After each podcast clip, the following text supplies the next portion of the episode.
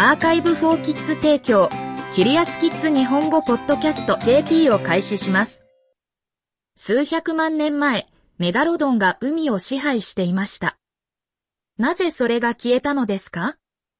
ランドン、10歳からの質問です。答えてくれる先生は、フロリダ国際大学生物科学の教授、マイケル・ハイト・ハウス博士です。時間を遡って、500万年前の海を観察することを想像してみてください。古代の海岸線に立つと、遠くに数頭の小さなクジラが、古代の海の表面に沿って滑るように泳いでいます。突然、そして警告なしに、巨大な生き物が、深いところからどっと出現します。その巨大な顎で、モンスターはクジラの一つを噛みつぶし、それを深いところに引きずり込みます。体の大きな塊が剥ぎ取られ、丸ごと飲み込まれます。残りのクジラは散らばっています。あなたはメガロドン、正式にはオトブスメガロドンの食事の時間を目撃しました。これは史上最大のサメです。チャプター1メガロドンについて私は、サメや他の海洋生物を研究する科学者として、大昔に現れ、そして消えた素晴らしい海洋捕食者に魅了されています。これには、魚竜、首長竜、モササウルスなどの巨大な水泳爬虫類が含まれます。これらの信じられないほどの捕食者は、恐竜の時代に住んでいました。メガロドンはさらに5000万年の間は現れなかったでしょう。しかし、約1500万年から2000万年前にそれが現場に到着した時、メガロドンは信じられないほどの光景だったに違いありません。完全に成長した個体の体重は、約50メートルトン、5万キログラム以上で、長さは15から18メートルでした。この動物はスクールバスより長く、鉄道車両と同じくらい重いのです。その顎の幅は、最大3メートル、刃の長さは最大17.8センチメートルで、噛む力は1平方センチメートルあたり2800キログラムでした。当然のことながら、メガロドンは大きな獲物を食べました。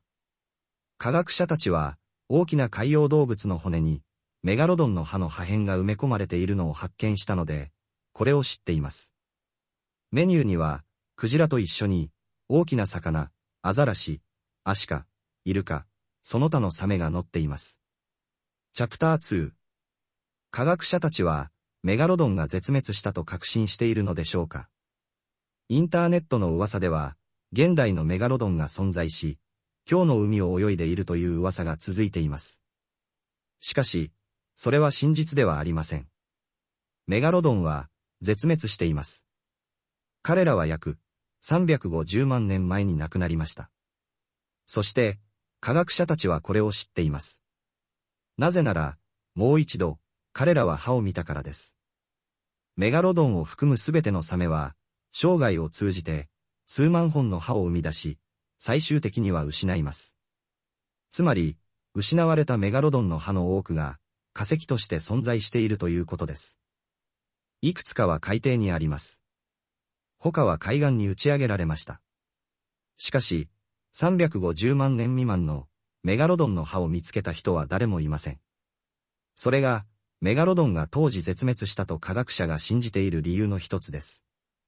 さらに、メガロドンは、獲物を簡単に見つけることができる場所である海岸の、比較的近くで多くの時間を過ごしました。したがって、メガロドンがまだ存在していれば、人々は確かにそれらを見たはずです。それらはとても大きすぎて見逃せません。私たちはたくさんの写真やビデオを持っていたでしょう。チャプター3メガロドンが消えた理由この驚くべきメガプレデターの絶滅につながったのは、おそらく一つのことではなく、複雑な困難の組み合わせでした。まず、気候が劇的に変化しました。世界の水温が下がった。これにより、温水サメであるメガロドンが繁殖できる地域が減少しました。第二に、気候の変化により、メガロドンが捕食した種全体が永遠に姿を消しました。同時に、競合種はメガロドンを絶滅に追いやるのを手伝いました。これにはホウジロザメ、グレートホワイトシャークが含まれます。メガロドンの3分の1の大きさでしたが、ホウジロザメはおそらく同じ獲物を食べました。それから、今は絶滅したタイプのマッコウクジラである、キラーマッコウクジラがいました。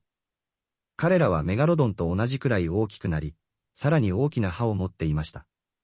彼らはアタ温血動物でした。それは、冷たい水に住むことは問題ではなかったので、彼らが拡大した生息地に恵まれたことを意味しました。キラーマッコウクジラは、おそらくグループで移動したので、おそらく一人で狩りをしたメガロドンに遭遇した時に有利でした。涼しい海、獲物の消失、そして競争。それはメガロドンにとっては、すべて手に負えないものでした。そしてそれが、現代のメガロドンの歯を見つけることが決してない理由です。